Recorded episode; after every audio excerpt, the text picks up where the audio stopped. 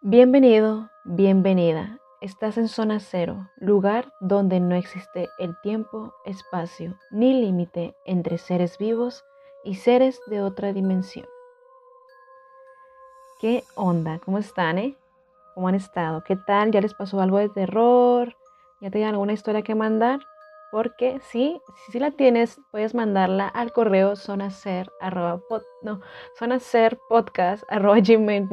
Se me fue la onda. Y pues recuerda darle like a este video, suscribirte y así nos apoyas a llegar a más gente.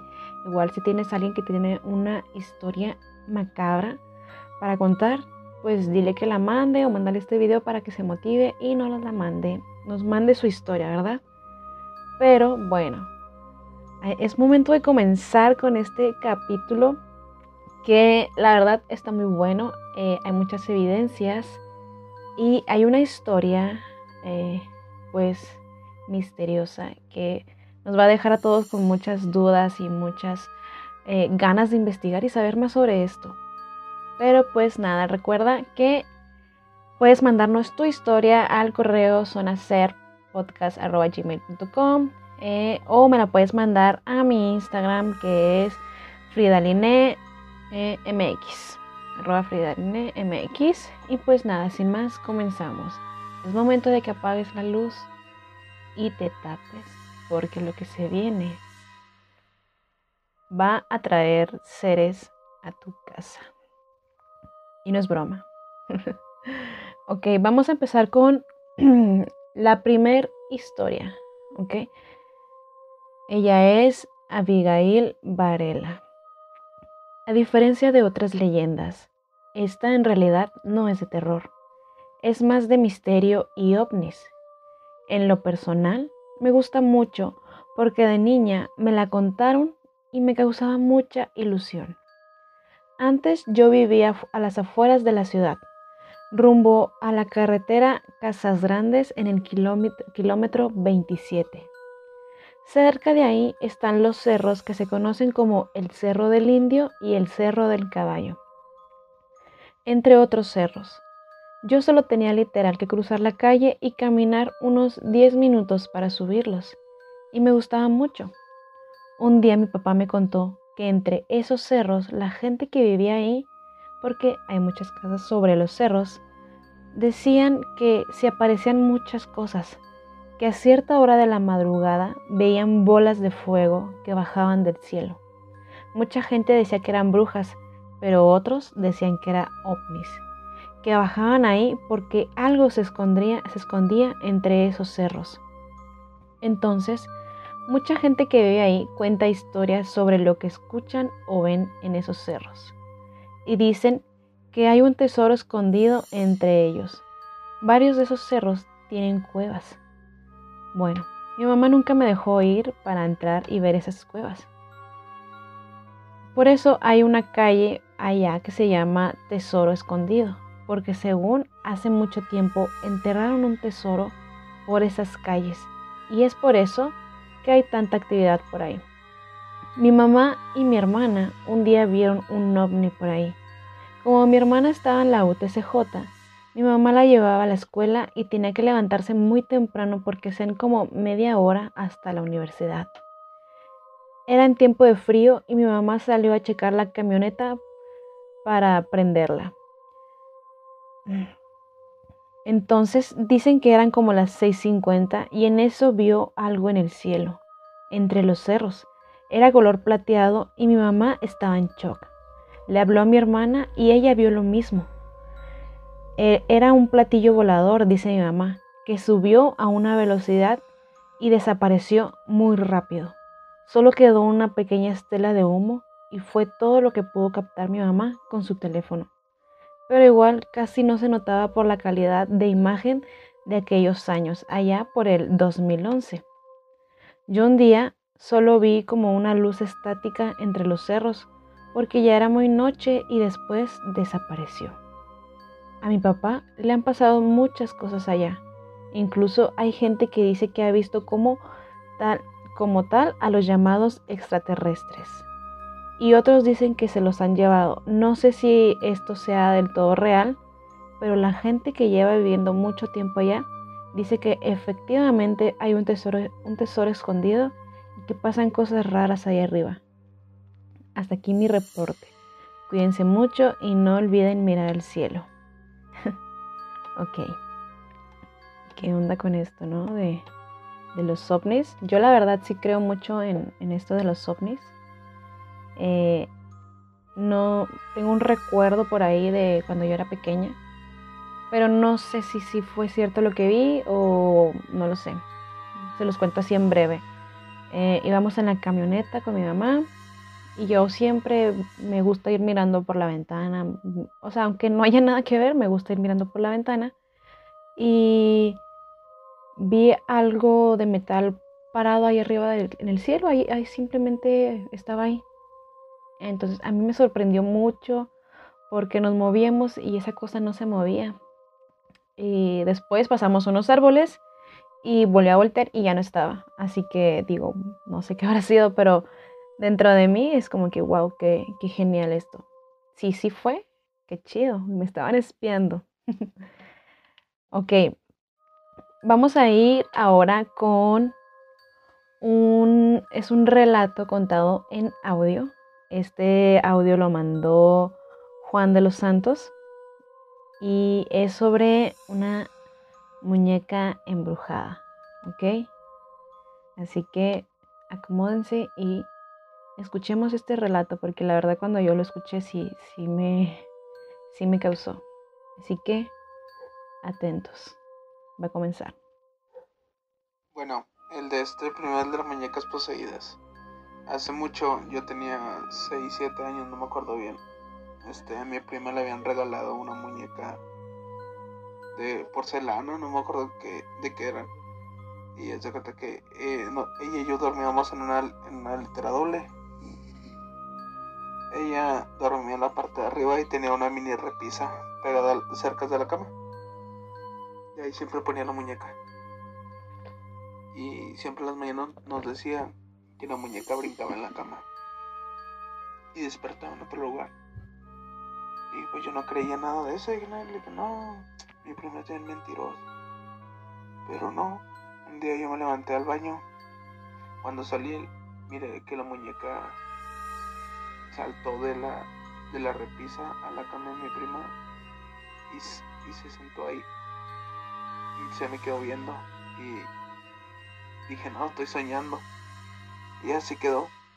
Así que ya fue cuando la muñeca le empezó a hacer muchas cosas a mi prima. Le empezó a cortar y todo eso en la noche. Y mi mamá y mi tía decidieron ir, llevarla allá por el aeropuerto. En ese tiempo pues no había, no había tanto allá de aquel lado, había más terrenos baldíos. Así que llevaron una caja y la empezaron a quemar. Y decían que gritaba la muñeca y se movía bien feo la muñeca cuando la estaban quemando.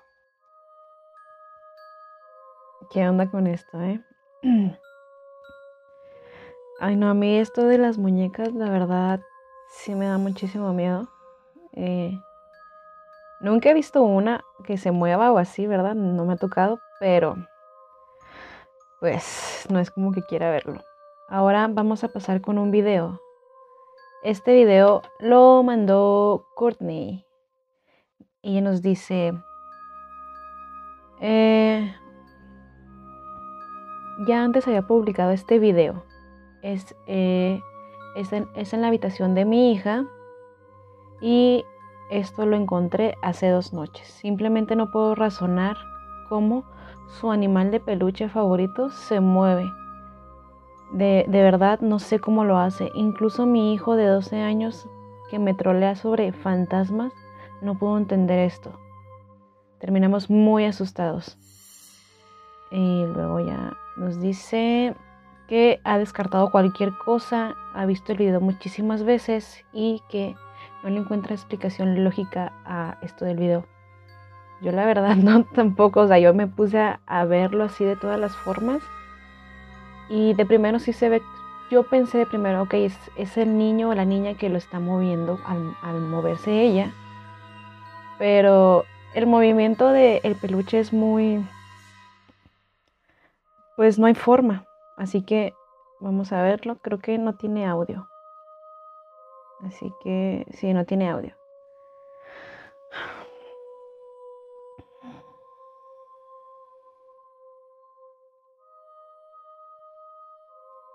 ¿Vieron? Vamos a ponerlo nuevamente. Ella se mueve, se voltea y el peluche como que se acerca hacia ella. Fíjate, o sea, yo de primero dije, es ella como que al momento de eh, ponerse boca abajo, eh, jala al muñeco. Pero los movimientos que hace después de que ella ya se acomoda son así como que, pues extraños. Porque, o sea, eh, no hay forma, en, en, verdad no hay forma. Yo intenté verle como que el lado lógico. Digo, de primero sí como que lo jalas, pero ya que esté haciendo estos movimientos, de lado a lado es extraño. Vamos a ponerlo una vez más.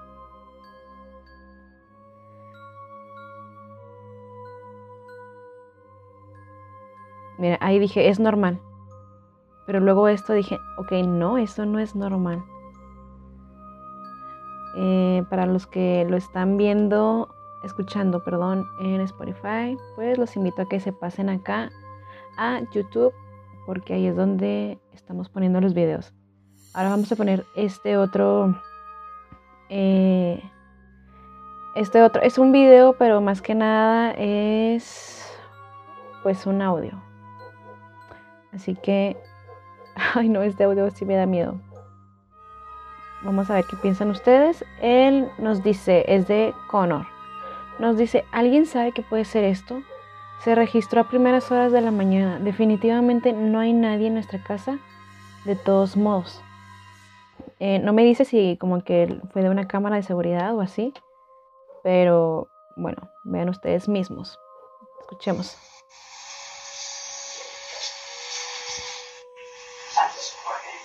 Ay, Dios mío. Va de nuevo, ¿ok?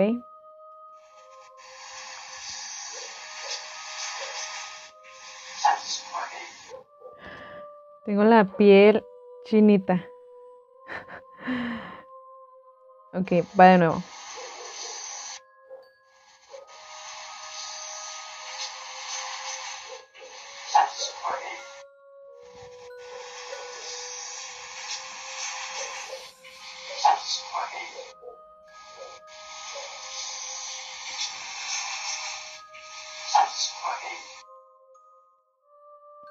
Voy a a ver si escuchan mucho ruido. Voy a mover el microfonito y lo voy a pegar por si no lo alcanzan como a detectar. Va. Una vez más porque ya me dio miedo y ya.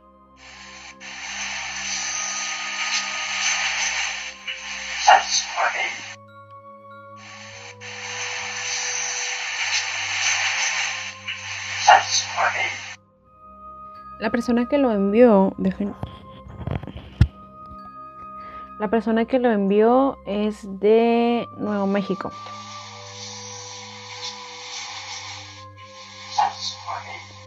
Entonces, obviamente es como que es un demonio gringo, pues. no, hombre, yo no sé qué explicación darle a esto, o sea, no sé. Se escucha muy muy feo. Ok, vamos ahora con este otro video. Eh, les digo, este, este capítulo es más sobre evidencias y videos.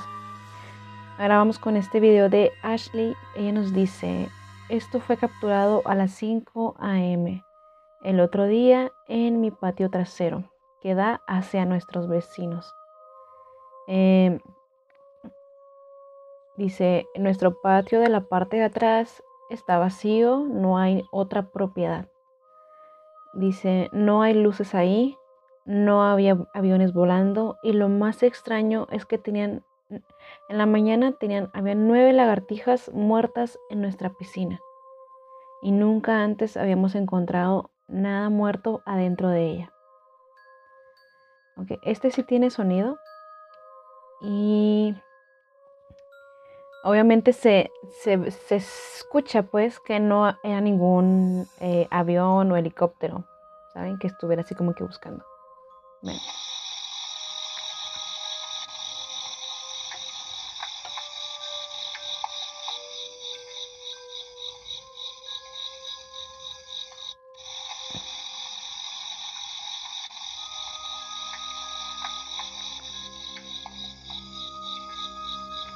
Va de nuevo.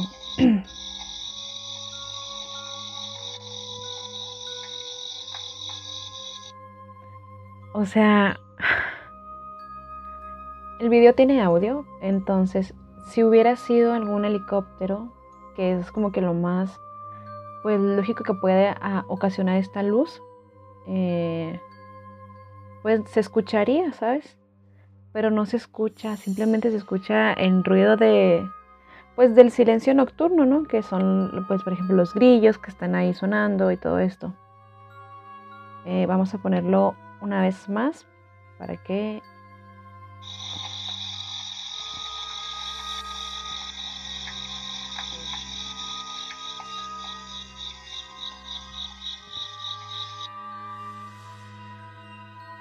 O sea, no sé.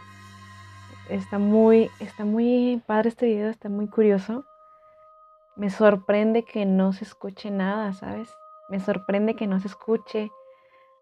Pues algo que ya sabemos que, podría ser, ¿no? Que yo digo, ok, podría ser un, eh, helicóptero, pero no hay ruido. Y luego, ok, digamos, un dron. Ok, también suena el dron cuando está volando, suenan las, las hélices. Un avión, pues no podría viajar tan, bueno, volar tan bajo. Y, luego también esto de que las lagartijas en la mañana. Eh, no sé si está eh, extraño, ¿no? Ok, vamos a ahora escuchar otro audio. Dejen que lo encuentre. Pero mientras, eh, mientras lo encuentro, déjenles hago plática. A mí, ay, no sé, no sé, o sea, para mí es un ovni. O sea, lo, del, lo de este video de Ashley, para mí es un ovni. Pero igual, si ustedes tienen así como que otra explicación o así, igual hagan, háganla saber por acá.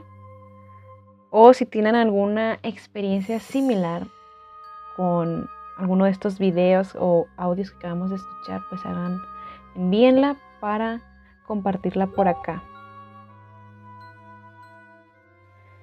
Eh, vamos con este audio. Eh, igual es de Juan de los Santos.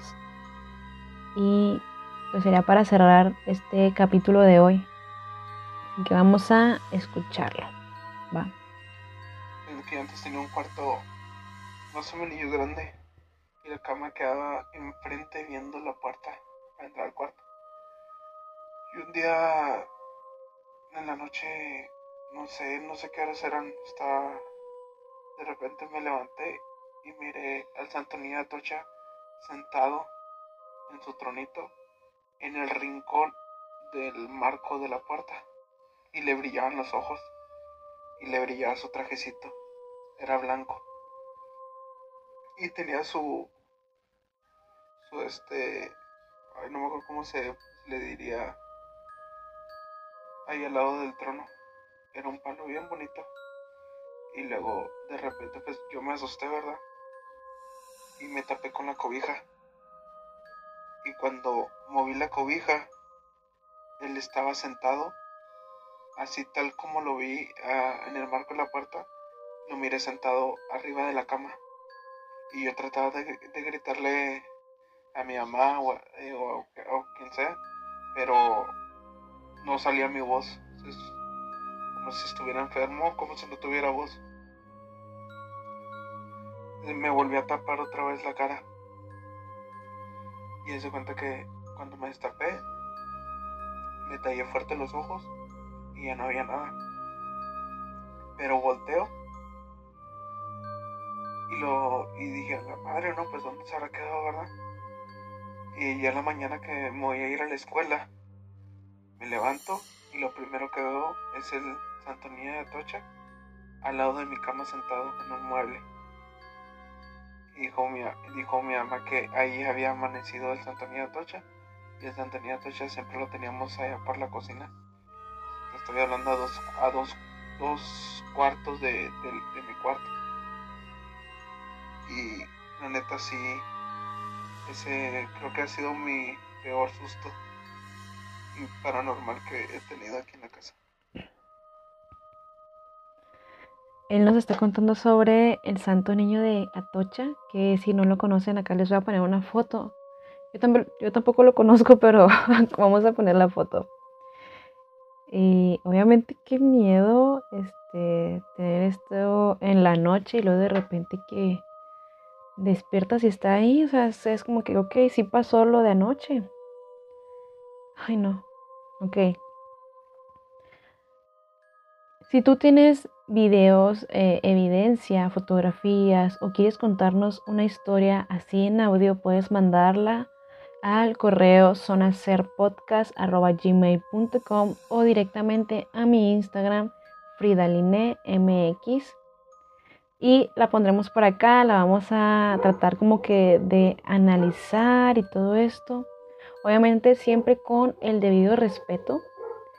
Eh, ¿qué, onda? Yo, a, mí, la verdad lo que más me asustó, por ejemplo, fue primero el, el, audio. El de, ay, ¿de qué era? De la muñeca, o sea, no inventes qué miedo una muñeca que hace este tipo de cosas. Y pues obviamente el, el video con sonido de, demonio que, ay, no sé, me, me dieron escalofríos. Pero bueno, así ha concluido el capítulo del día de hoy con más que nada evidencias. Nos vemos en el siguiente capítulo, así con historias para que escuches mientras te relajas para dormir o mientras estás trabajando, no lo sé. Pues nada, Espero que les haya dado miedo. A mí se me dio muchísimo miedo. Así que nos vemos en un siguiente capítulo.